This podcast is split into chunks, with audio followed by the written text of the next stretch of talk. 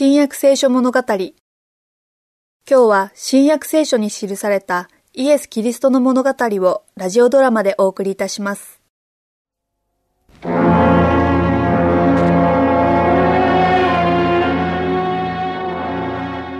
さてカペナウムにあるユダヤ人の役人が住んでいました。ご主人様今日のお仕事は全部終わりました今日は疲れた。私の部屋へは誰も入れないでくれ。かしこまりました。まあ座りたまえ。ところで私は今日エルサレムでの杉越の祭りに関係のあるいくつかの噂を聞いた。それらは本当なのだろうか確かめてみたいが王に仕える身ではここを離れるわけにはいかないし。あの噂のことですか？イエスという人についての噂はどれも良いものばかりだった。君は彼について何か知っているのか？もし知っていれば話してもらいたいのだが。はい。まずイエスという人は宮から商人や両替人たちを追い払いました。それは私も必要だと思っていた。しかも彼はそれを一人でやってのけられたのだと思う。しかし逃げ出したのは商人や両替人たちといった悪い連中だけで貧しい人たちや体の不自由な人たちはそのまま残っていました。イエスはその人たちを優しく見つめ恐れるな。私はあなた方を救うためにやってきたのだと言われました本当にそう言われたのか、うん、そうかもしれないあの子の様子はどうだ？お医者様は全力を尽くしてくださいました。しかし良くなる見込みはありません。まだ諦めてはいけない。エルサレムの杉越の祭りで、イエスという人が奇跡を行ったそうだ。彼は自分が長い間待ち望まれたメシアだと言っている。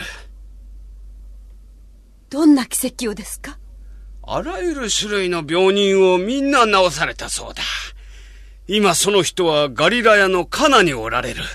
カナならここから遠くはない。その人が息子を治してくださるとおっしゃるのですか？そうだ。もしその人が救い主ならば。でもあなたははっきり信じてないわ。私は、何を信じてよいかもわからないのだ。だが私は信じたい。もし彼が私たちの息子を治してくれれば。でも治してくださらなければ。そうすれば彼はメシアではない。もしその人が息子を治してほしいという私たちの願いを聞いてくださらなければ何にもならないではないですか。うん。だが、彼がメシアだという確かな証拠がある。私は、たとえ彼が私たちの息子を治さなくても、それを無視できない。もし、私の願いを聞き入れてくれるという完全な彼に対する信頼を私が持つようならば、それは利己的で貪欲なことかもしれない。いや、とにかく私はその人を信じたいのだ。それならば、早くその人にここへ来てもらってください。いやいや、私がカナまで行って直接その人に会ってくる。父がこう思う気持ちをその人は分かってくださるだろう。あの人がイエスですか？そうじゃが。でも、身なりも貧しそうだし、疲れた顔をしているようですが。身なりで人を判断してはいけないよ。うん、それもそうだ。とにかくあの人に話しかけなくては。列を乱さないでください。すみません。でもイエス様にぜひ話したいことが。他の人たちもみんなそう思っています。でも大切なことなんです。私はイエス様の弟子で、ペトロというものです。それは失礼なこと。あの、息子が病気で今にも死にそうなのです。イエス様になら治していただけると思って、はるばるカペナウムからやってきたのです。そうだったんですか。先生はきっとあなたの話を聞いてくださるでしょう。私についてきてください。先生、この人はカペナウムから来られた。先生、息子が病気なのです。医者にも見捨てられました。どうか息子を助けてやってください。あなた方は、印と奇跡とを見ない限り、決して信じないだろう。その通りかもしれません。私の全てをあなたの前に投げ出します。私は自分勝手でした。私の信仰は揺れ動いています。主よ、どうぞ息子が死なないうちに来てください。あなたの信仰は報われるであろう。お帰りなさい。あなたの息子は助かるのだ。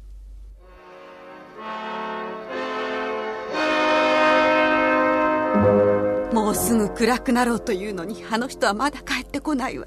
もうしばらくのご辛抱奥様。ご主人様は。辛抱？もうとっくにカナについて、今は戻っている時間よ。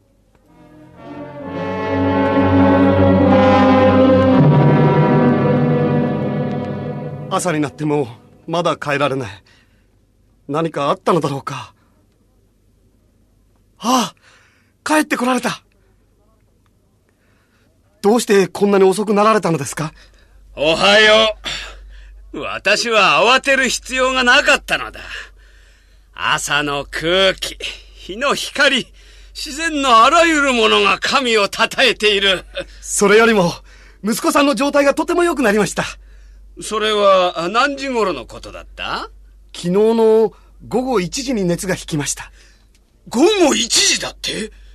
それはイエス様があなたの息子は助かるのだと言われたのと同じ時刻だ。